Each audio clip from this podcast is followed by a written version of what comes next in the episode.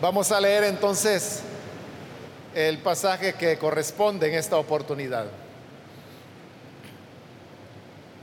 Dice la palabra de Dios en Santiago capítulo 1, versículo 22 en adelante. Pero sed hacedores de la palabra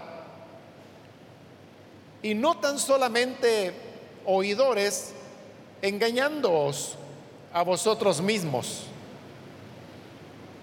Porque si alguno es oidor de la palabra, pero no hacedor de ella, este es semejante al hombre que considera en un espejo su rostro natural. Porque él se considera a sí mismo y se va y luego olvida cómo era.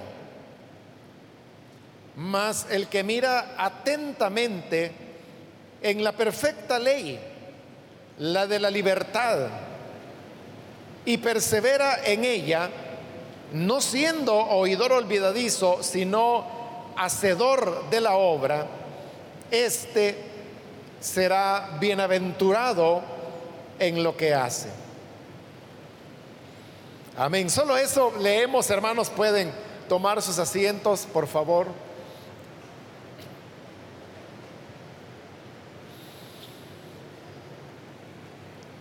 Cuando iniciamos el estudio de esta carta, expliqué sobre las diversas corrientes teológicas que hubo en lo que nosotros llamamos la iglesia primitiva.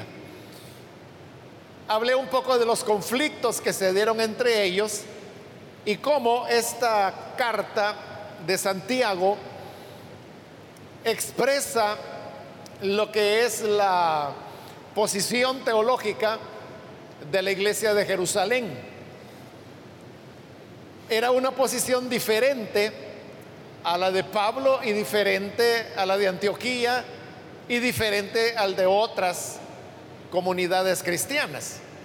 Nosotros estamos más relacionados con la línea teológica de Pablo, que es la que tuvo su mayor fuerza en el área de Asia, como se llamaba en el siglo I, que no tiene nada que ver con el continente asiático, que es lo que hoy nosotros conocemos como Asia, sino que lo que ellos llamaban Asia era una provincia y que correspondería más o menos al territorio de lo que hoy nosotros llamamos Turquía es decir, la parte más oriental de Europa. Esta posición de Pablo es la que conocemos mejor nosotros y por eso le digo que, que, nosotros realmente somos seguidores de la línea teológica de Pablo. Para decirlo en una palabra, lo que Pablo enseñaba es lo que todos entendemos, que la salvación es por la gracia, por la fe sin las obras de la ley. Ese sería el resumen de la teología de Pablo. Pero estaba, por ejemplo, la iglesia de Jerusalén, en la cual Santiago, precisamente el hermano del Señor, era el que tenía la mayor, la máxima dirección. Él era eh, el apóstol y pastor de esta congregación y ellos, los hermanos de Jerusalén, son los que Pablo en sus cartas llama judaizantes. Ellos pensaban, y era su línea teológica, que la salvación no se podía obtener solamente por la fe.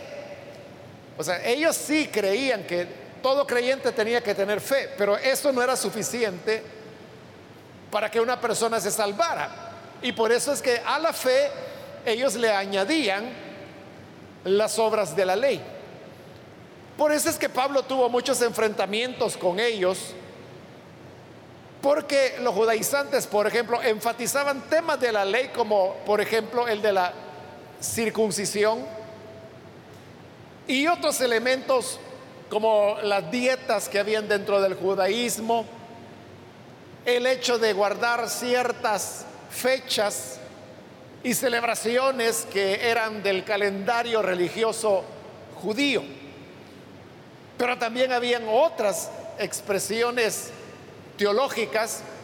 Obviamente no las voy a mencionar todas, pero voy a mencionar eh, una más porque es la que tiene que ver directamente con los versículos que ahora hemos leído. Y estas son, es la línea teológica que tenían las iglesias de Samaria. Las iglesias de Samaria son las que redactaron el Evangelio de Juan, las tres cartas que ahora nosotros conocemos como de Juan, y también se cree que es ahí donde se redactó el libro de Apocalipsis. Ahora, las iglesias de Samaria tenían una posición, la doctrina era que la salvación era puramente por la fe, pero había una diferencia con Pablo. Y es que Pablo decía que efectivamente la salvación era por la fe sin las obras de la ley.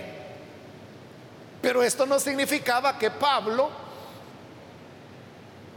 enseñara que los creyentes no tenían que hacer ninguna obra. Por eso es que Pablo aclaraba y decía que no fuimos salvados por obras, pero sí para obras. Entonces, para Pablo, la salvación era por la fe y aquel que ha sido salvado ya por la gracia, ahora hace obras de justicia, las que él llama las obras del Espíritu, como una expresión de gratitud a Dios por la salvación otorgada.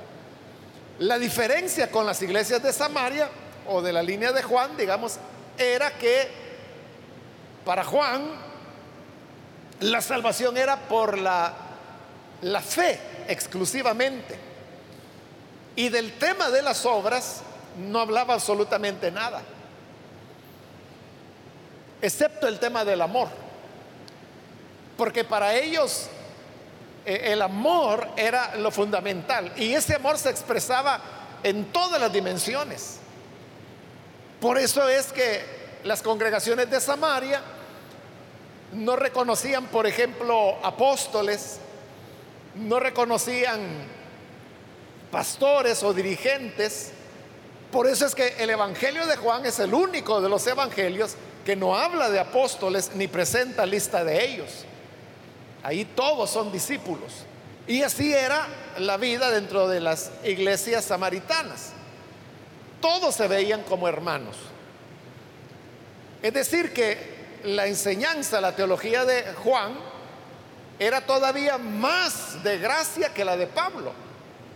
Pablo se queda casi como en un punto intermedio.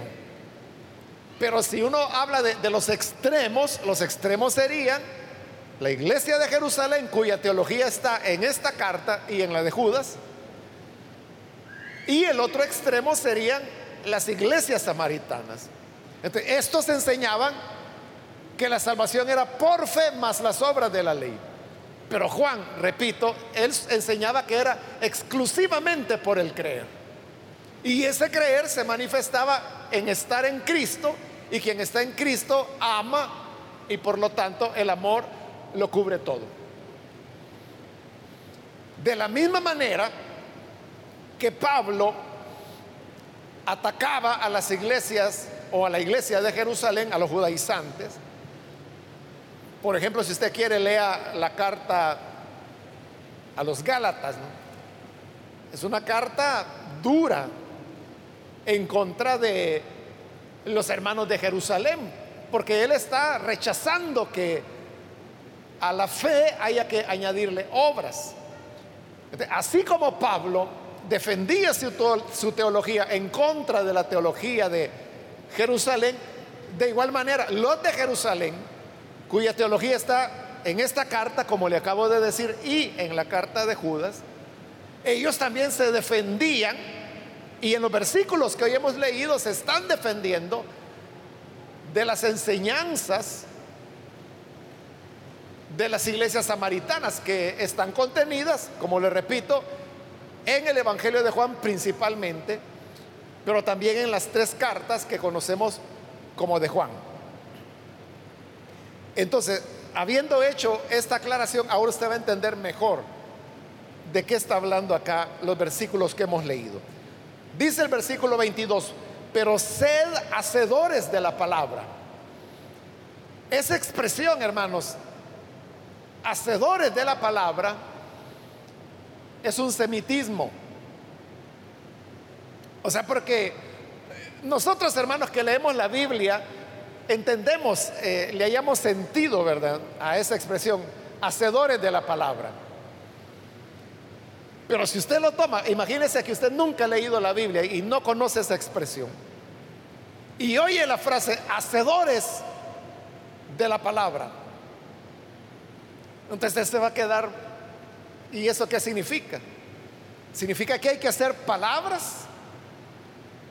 Porque si uno la va a tomar en, un español, en el idioma castellano o español, eh, por lo que significa, eso es lo que yo entendería, ¿verdad? hacedores de palabras. Entonces son las personas que hacen palabras. Eso es lo que se está diciendo. Pero obviamente no tiene que ver nada con eso. Por eso le digo que la expresión hacedores de palabra es un semitismo, es decir, era una expresión que se utilizaba dentro del judaísmo. Y como la iglesia de Jerusalén guardaba la ley y el judaísmo, por eso es que la está usando aquí Santiago y la va a usar todavía otra vez más más adelante en esta carta. Aparte de eso, la expresión no aparece en el Nuevo Testamento, sino solo en Romanos, que es una carta de Pablo. En Romanos capítulo 2, Pablo usa la expresión, pero fíjese qué interesante, usa la expresión hacedores de la palabra para atacar a los que la usaban, que eran los judíos. Porque él está demostrando en el capítulo 2 de Romanos que los judíos son igual de pecadores que cualquier pagano. Y para demostrarles eso, les dice que son los hacedores de la palabra los que van a ser justificados.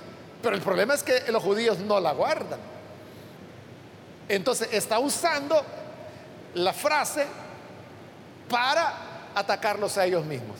Bien, entonces ya dijimos que es un semitismo utilizado dentro del judaísmo, pero ¿qué significa? Hacedores de la palabra, nosotros lo entendemos, ¿verdad? En, en nuestro contexto bíblico. Es una persona que pone en práctica la palabra y más específicamente que hace las obras de la ley, eso es lo que entendían.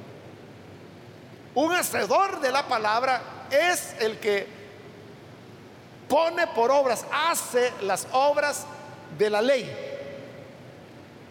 Hacedor de la palabra no es una expresión que se refiera a hacedores de la Biblia, ni siquiera hacedores del Nuevo Testamento, no.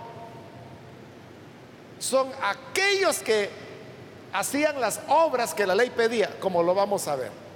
Entonces, a eso se está refiriendo. Entonces, tomando esa frase de otra religión que es el judaísmo, Santiago dice, sed hacedores de la palabra y no tan solamente oidores.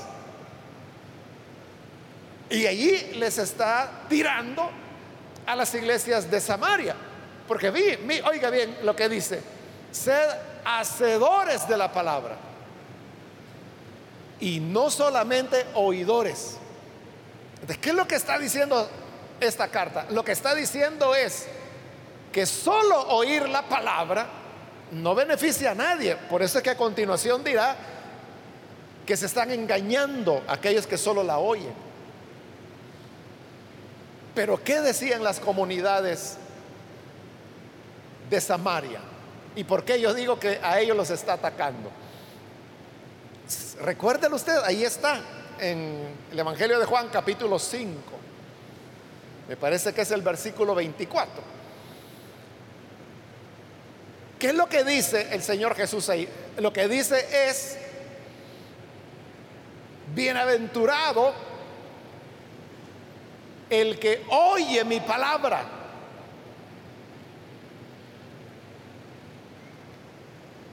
y la pone por obra porque no vendrá condenación, sino que ha pasado de muerte a vida.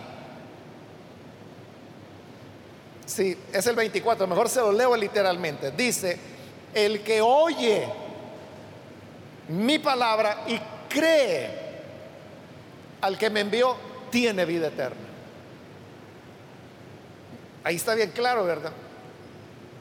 Eso, esa es la teología de las iglesias samaritanas. Basta con el oír. Porque el oír es el que lleva al creer. El que oye mi palabra y cree al que me envió, tiene vida eterna. Esa es la enseñanza de, de las iglesias cristianas de Samaria, que basta con oír la palabra y creer en ella para tener vida eterna. Pero hoy que dice Santiago, sean hacedores, es decir, tienen que hacer obras de la ley y no tan solamente oidores, como las iglesias de Samaria lo dice, que el que oye mi palabra tendrá vida eterna. No, dice, solo ser oidores se están engañando a ustedes mismos. Entonces se da cuenta están sosteniendo el argumento totalmente contrario. Por eso le digo que, que los grandes extremos de las doctrinas o de las teologías que tenía la iglesia primitiva son Jerusalén y Samaria. Jerusalén ahí lo están diciendo claro, ¿verdad? Hay que ser hacedores de las obras de la ley. No basta con ser oidores. En cambio que Samaria dice, el que oye mi palabra tiene vida eterna. Dos posiciones totalmente extremas. Y Pablo más o menos quedaba en medio de eso. Por eso le digo, el mensaje de la gracia que Pablo predicaba era moderado, podríamos decir, en relación al mensaje de la pura, pura gracia, que es el que enseña el Evangelio de Juan y las tres cartas. Y que todavía se ve reflejado en el libro del Apocalipsis. Ahora, todas estas discusiones, hermanos, como, como todo lo que es teológico, tiene que ver con enfoques.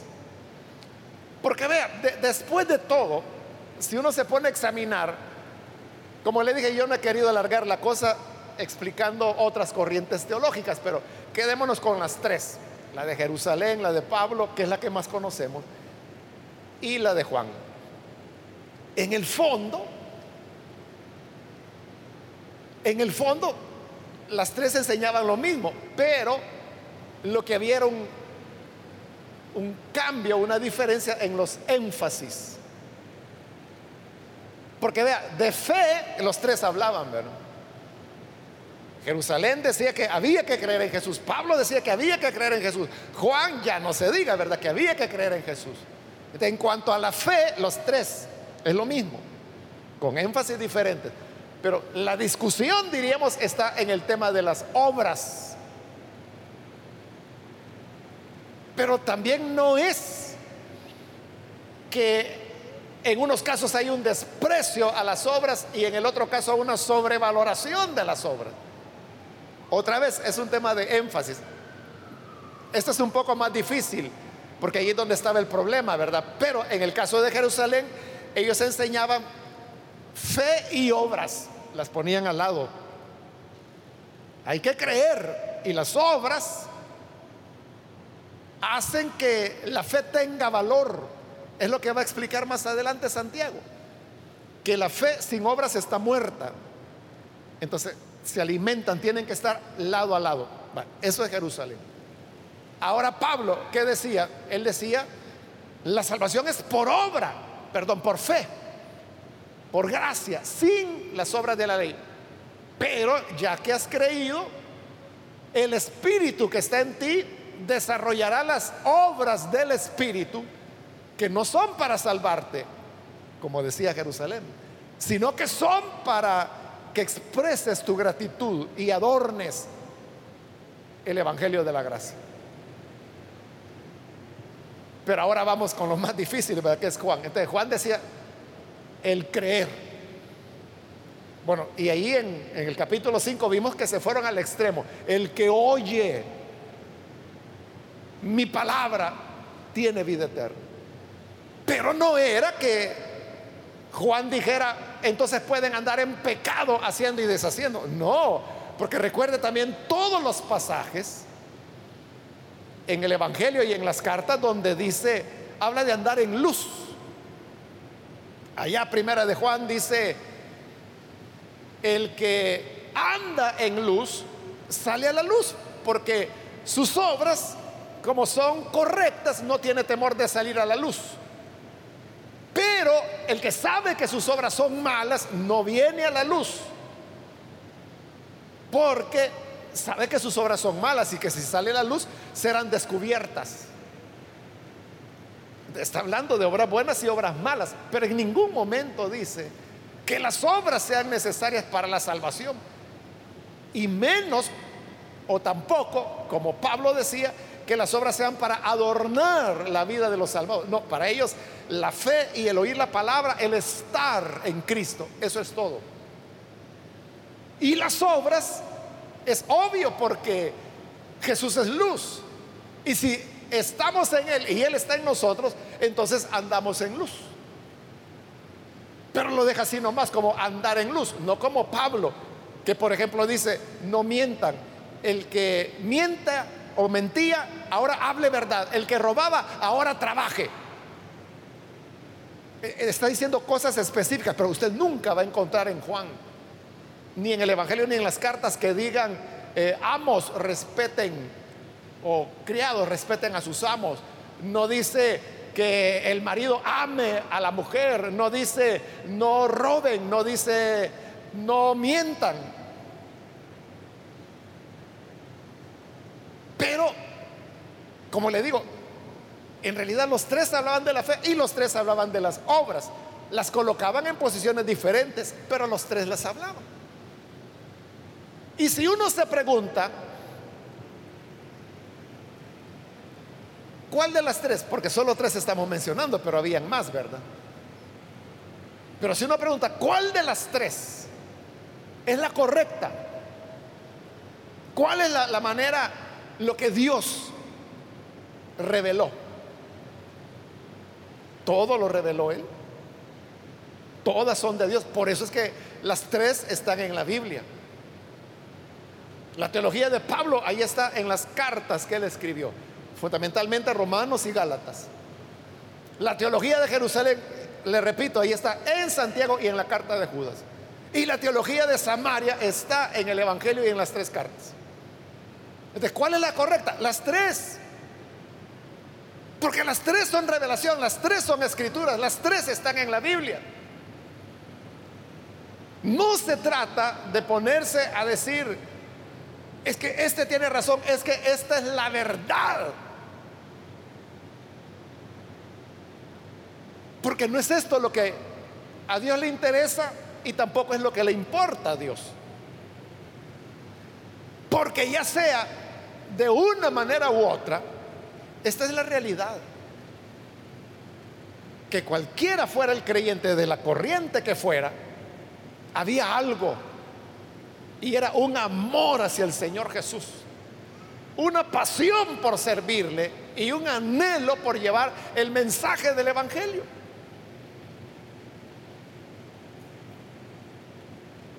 Y Pablo era de, de, tal estatura que era capaz de poder entender lo que estoy diciendo, aunque él tenía su propia enseñanza y su propia línea teológica. Pero recuerde cuando él decide ir a Jerusalén, Santiago no le dice, vaya por allá que usted tiene otra doctrina. No, lo recibe. Pero eso sí le dice, Pablo, ya ves cuántos miles han creído de judíos aquí en Jerusalén, le dice. Y oiga, y le dice, y todos son celosos de la ley. Es decir, todos se circuncidaban, todos guardaban el sábado, todos iban al templo. Y este es el colmo, todos seguían ofreciendo sacrificios. Imaginen, una contradicción podría decir uno. Pero que eso significa que no eran creyentes. Claro que sí lo eran. Y por eso es que Santiago le aconseja a Pablo y le dice, mira, para evitarnos problemas, está bien que vengas a Jerusalén, pero actúa y vive como que si tú también guardaras la ley. Santiago sabía que no la guardaba, pero dice, al venir aquí, actúa como que si tú guardaras la ley. Y ahí esa es la posición doctrinal de Antioquía, la cual Pablo también rechazaba. En Gálatas también la condena, que dice que es hipocresía eso. Pero ¿qué hace Pablo? Acepta. Y siendo el apóstol de la gracia, cuando va a Jerusalén, usted sabe, hace un voto judío y sigue un procedimiento de purificación en el templo judío. Imagínense, en el templo, cuando Pablo enseña que la sangre que verdaderamente quita el pecado no es la sangre de las vacas ni de los corderos, sino la sangre que el Hijo de Dios derramó en la cruz del Calvario. Sabiendo él eso y sabiendo que la sangre de la vaca no limpiaba nada, va al templo a que le echen sangre de vaca. Pero ¿por qué lo está haciendo? Por amor, por respeto a los hermanos de Jerusalén. Esa, esa es la clave, hermanos, para que nosotros entendamos cuál debe ser nuestra actuación ante hermanos de otras iglesias o de otras denominaciones, que por eso son otras denominaciones, porque tienen otros énfasis teológicos. Pero no significa que estén equivocados y que nosotros somos la mamá y que nosotros sí estamos en lo correcto. Porque para ellos es lo inverso, ¿verdad? Ellos son los correctos y nosotros los equivocados. Pero no se trata de eso sino que de lo que se trata es que donde uno está, ser honesto y sincero con lo que cree y con lo que practica. Eso es lo que Dios ve. Entonces vea, en el 22, ¿verdad? Le dice, sed hacedores de la palabra, que es obra de la ley, ¿verdad? Y no tan solamente oidores engañándoos a vosotros mismos. El 23, porque si alguno es oidor de la palabra, pero no hacedor de ella. Ahí está de nuevo el semitismo. En otras palabras, lo que está diciendo aquí es, el que es oidor de la palabra, pero no hace las obras de la ley, es semejante al hombre que considera en un espejo su rostro natural. Porque él se considera a sí mismo y se va y luego olvida cómo era. Yo creo que en cuanto a la comparación, la metáfora que está usando ahí, todos la entendemos, ¿verdad? Porque todos hacemos eso todos los días, ir al espejo. Pero también hay que aclarar, hermanos, que ah, en el siglo primero, aunque se cree, existe la posibilidad que Santiago ya sea una carta del siglo segundo, pudiera ser. No había en esa época espejos, lo que hoy nosotros llamamos espejos. Lo que había era piezas de metal, que normalmente eran de bronce. Claro, en la casa de los ricos era una lámina de oro, pero que la afinaban de tal manera, fuera bronce o fuera plata o fuera oro, la afinaban de tal manera que uno se podía reflejar en el metal. A veces, ¿verdad? Los carros los limpian también y les echan pasta. Los dejan literalmente brillantes, ¿verdad? Tan brillantes que si usted se pone enfrente, uno ve el reflejo de uno en la lámina del vehículo. Algo así hacían ellos, pero con piezas de bronce, de plata, de oro, dependiendo del dinero que cada quien tenía. Pero aún lo de bronce no era barato. habían muchas personas, la mayoría que eran las personas pobres, que nunca se veían en nada. A menos que fuera el reflejo del agua en un depósito o algo así, ¿verdad? Pero los que tenían acceso a estas láminas eran los que más o menos se veían, o sea, no con la claridad que nosotros nos vemos ahora en un espejo, ¿verdad? Pero eso es lo que equivaldría. Ahora, la metáfora lo que dice es que hay un hombre que va y que va al espejo, se ve a sí mismo, su rostro natural, dice, y cuando ya se vio, quizás vio que está despeinado, o que tiene la barba dispareja, o que tiene que lavarse la cara, pero una vez que se ha visto, dice que se va y se le olvida la imagen que vio en el espejo. Entonces, ¿de qué sirvió? Eso es como usted una mañana, ¿verdad? Va frente al espejo y se da cuenta que está todo despeinado o despeinada. Pero luego se va y se le olvidó y sigue igual. ¿De qué sentido tiene que vaya al espejo? Igual dice Pablo, ¿qué sentido tiene ser oidores de la ley y no hacer las obras de la ley? No tiene sentido en la lógica de ellos, ¿verdad? Por eso dice, si alguno es oidor de la palabra, como dice el Evangelio de Juan, el que oye mi palabra tiene la vida eterna. Pero ahora Juan cuestiona y dice, y si es oidor de la palabra, pero no hace lo que la ley dice, es igual que el hombre que va frente al espejo, se ve a sí mismo y luego se olvida. ¿De qué le aprovecha? Por eso hoy lo va a decir bien claro, miren. En el versículo 25. Mas el que mira atentamente, oiga, en la perfecta ley Mire cómo la está llamando. No solo la llama la ley, la perfecta ley. ¿Y por qué le llama perfecta ley? Porque Pablo en sus cartas le ha llamado ministerio de muerte, por ejemplo. Las palabras famosas que muchos repiten sin entender su sentido, cuando dice la letra mata, pero el espíritu vivifica, se está refiriendo Pablo a la ley la letra de la ley, de los mandamientos, mata. Pero el espíritu, es decir, el creer por la gracia, el creer por la fe, eso da vida, eso vivifica. Entonces, si Pablo decía que la ley es el ministerio de muerte, que la ley era el testimonio viejo que estaba por desaparecer, si Pablo decía que la ley mataba, entonces hoy Santiago defiende y dice, no, es perfecta la ley. Mirar atentamente en la ley, la perfecta ley, la de la libertad. ¿Y por qué le dice que la ley es de la libertad? Porque Pablo dice allá en Romanos que los que son hijos de la ley son hijos de esclavitud. En Gálatas, perdón. En Gálatas es donde lo dice. Cuando hace la comparación entre Sara y Agar, Agar era la esclava, entonces los hijos de la esclava son esclavos. Igual dice Pablo, los hijos de la ley son esclavos. Santiago dice, no, no, no, no, no. Esta ley es la ley de la libertad, la que nos hace libres. Y Pablo demuestra en Romanos que es todo lo contrario que la ley lo que hace es esclavizar a las personas y llevarles a condenación. Por eso le llama el ministerio de condenación. Usted puede ver.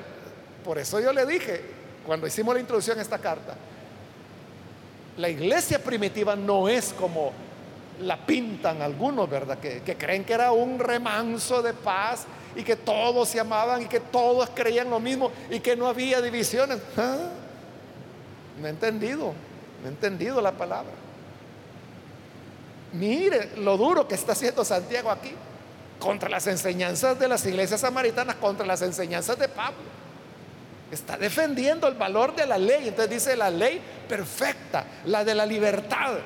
Y el que persevera en ella, en cumplir la ley, no siendo oidor olvidadizo, y aquí está bien claro ahora, mire, sino hacedor de la obra este será bienaventurado en lo que hace. Pero lo está diciendo bien claro, hacedor de la obra. Hay que hacer obras. Es lo que está diciendo. Como otras veces, hermano, yo les he preguntado y ustedes me han respondido. ¿Cómo se salva el ser humano? ¿Es por gracia o por obras? Por gracia, dicen todos ustedes. Y es correcto. Eso es lo que Pablo enseñó. Pero note que hoy está diciendo lo contrario. Dice que el hacedor de la obra, es decir, el que, porque ya habló de hacedor de la palabra, ¿verdad? Pero ya está diciendo claro que ser hacedor de la palabra es hacer obras. El hacedor de la palabra, ese dice, será bienaventurado en lo que hace. Está invalidando lo que el Evangelio de Juan decía, el que oye mi palabra tiene vida eterna. Entonces, esta es la realidad, hermano. Así fue la iglesia. Por eso es que algunas personas a veces preguntan y dicen, hermano, ¿y por qué será que hay tantas iglesias, tantas denominaciones? ¿Por qué cada uno cree lo suyo? Y yo le digo, es que así fue siempre.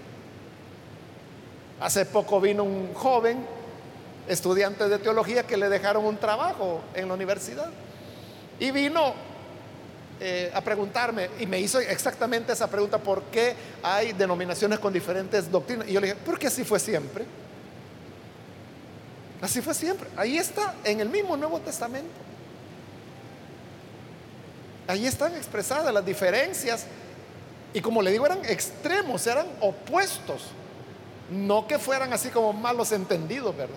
O sea, claramente están dándose duro. Quizás Pablo era más fuerte, ¿verdad? Porque incluso llega a decir que son anatema. Que eso pues ya es durísimo, ¿verdad? Santiago es comedido, pero también está dejando ir sus buenas pedradas.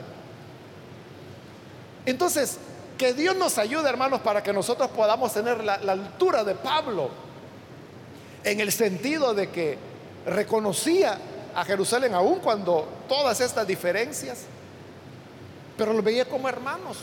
Y cuando llegó ahí se sometió a lo que Santiago le aconsejó. Algo en lo que todo su ministerio le había luchado en contra de eso. Y hoy lo está haciendo. ¿Por qué? Por respeto a ellos, por respeto a los hermanos. Porque él no quiere producir males, sino que quiere producir bienes, edificar, que conozcan el Evangelio los que no lo conocen, pero no quiere destruir a la iglesia. Lastimosamente, pues fue capturado muy pronto y él no tuvo la oportunidad. O sea, hubiera sido muy lindo saber, hermanos, cómo se hubiera desarrollado esa misión de Pablo en Jerusalén, en una iglesia que creía distinto a él.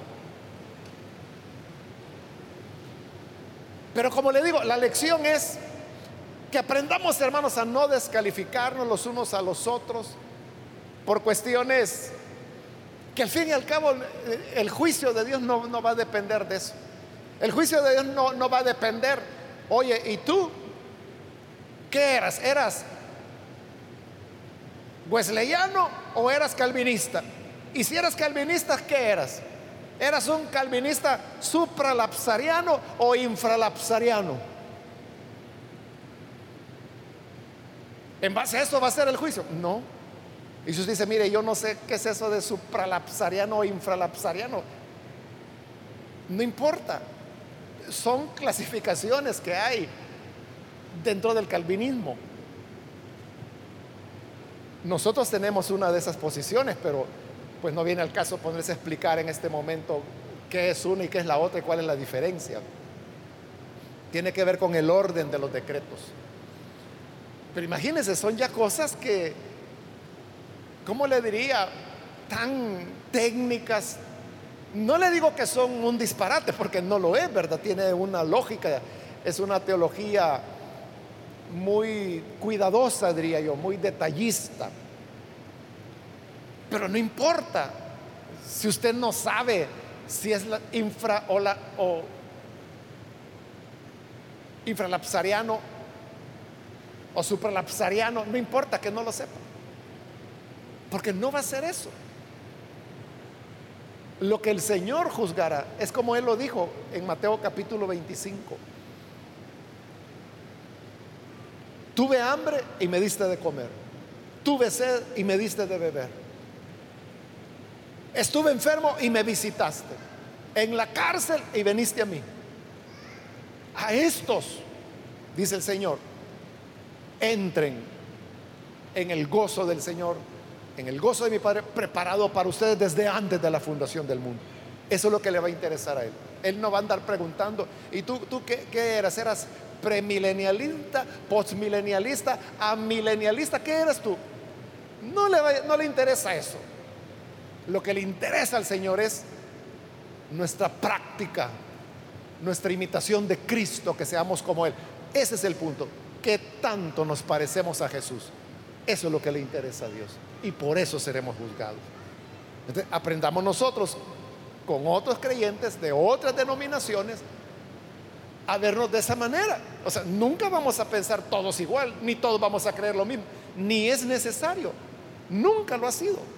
No fue necesario eso en, en el tiempo de los apóstoles, en el siglo primero, ni en ningún siglo. No es necesario que pensemos igual o que tengamos todos exactamente la misma teología. A veces hay hermanos que me dicen, eh, hermano, aconsejeme, ¿qué comentario de la Biblia me recomienda? Cualquiera, le digo yo. El que usted quiera. No, es que yo quiero uno bueno. Es que yo le digo, yo no conozco ningún comentario que sea malo. Y a veces me dicen, no, pero que tenga sana doctrina. Igual le digo, es que yo no conozco un comentario que haya sido escrito para confundir a la gente o para infundir herejía. No lo hay. Lo que hay son diferentes enfoques. Y a veces van más allá los hermanos porque creen que soy yo el que no he entendido. Y es que yo lo que quiero es un comentario de lo que nosotros creemos en el Ah, bueno, no hay ni uno, le digo yo. No lo busque que no hay ni uno. Así es, hermano. No hay ni uno. ¿Por qué? Porque ninguno de ustedes lo ha escrito. Tendría que ser uno de nosotros para que haya un comentario que, que sea exactamente con lo que nosotros creemos. Entonces, ¿qué nos queda? Eche manos de comentarios de reformadores que tienen otra doctrina. Eche mano de comentaristas de diferentes corrientes. Hay teólogos que se acercan un poco más a lo que nosotros creemos, otros se acercan menos, pero todos, hermanos, tienen una riqueza y tienen un conocimiento. Que es lo que yo le digo a los hermanos, compre todos los que pueda y lea todos los que pueda. Porque en todos hay algo que aprender. Amén, hermanos, estamos entendidos en eso. Entonces, ese respeto es importante. Y el respeto pasa por aceptar las diferencias que cada quien tiene. Entonces, no llegó Pablo a querer convencer a Santiago de que estaba equivocado. No, nunca lo hizo. Los miembros de Jerusalén sí iban a las áreas de Pablo a tratar de convencer a, los discípulos de Pablo que Pablo estaba equivocado y que lo correcto era Jerusalén. Por eso es que tenemos la carta a los Gálatas como un ejemplo. Pero al menos de parte de Pablo e, era un respeto. Él defendía a su gente y defendía su teología. Pero no llegó a Jerusalén a querer convencer a la gente. Entonces, eso también tenemos que hacer nosotros, respetar lo que cada persona eh, cree. Lo importante es que lo viva, lo viva de acuerdo a su visión, a sus énfasis, a esos detallitos de los cuales hemos estado hablando, pero que sea honesto, entonces que se le vea a Cristo. O sea, yo no estoy interesado en convencer a nadie de nada. Si alguien viene y me dice, mire, yo no creo que hablar en lengua sea del Espíritu Santo, está bien, cosa de él, ¿verdad?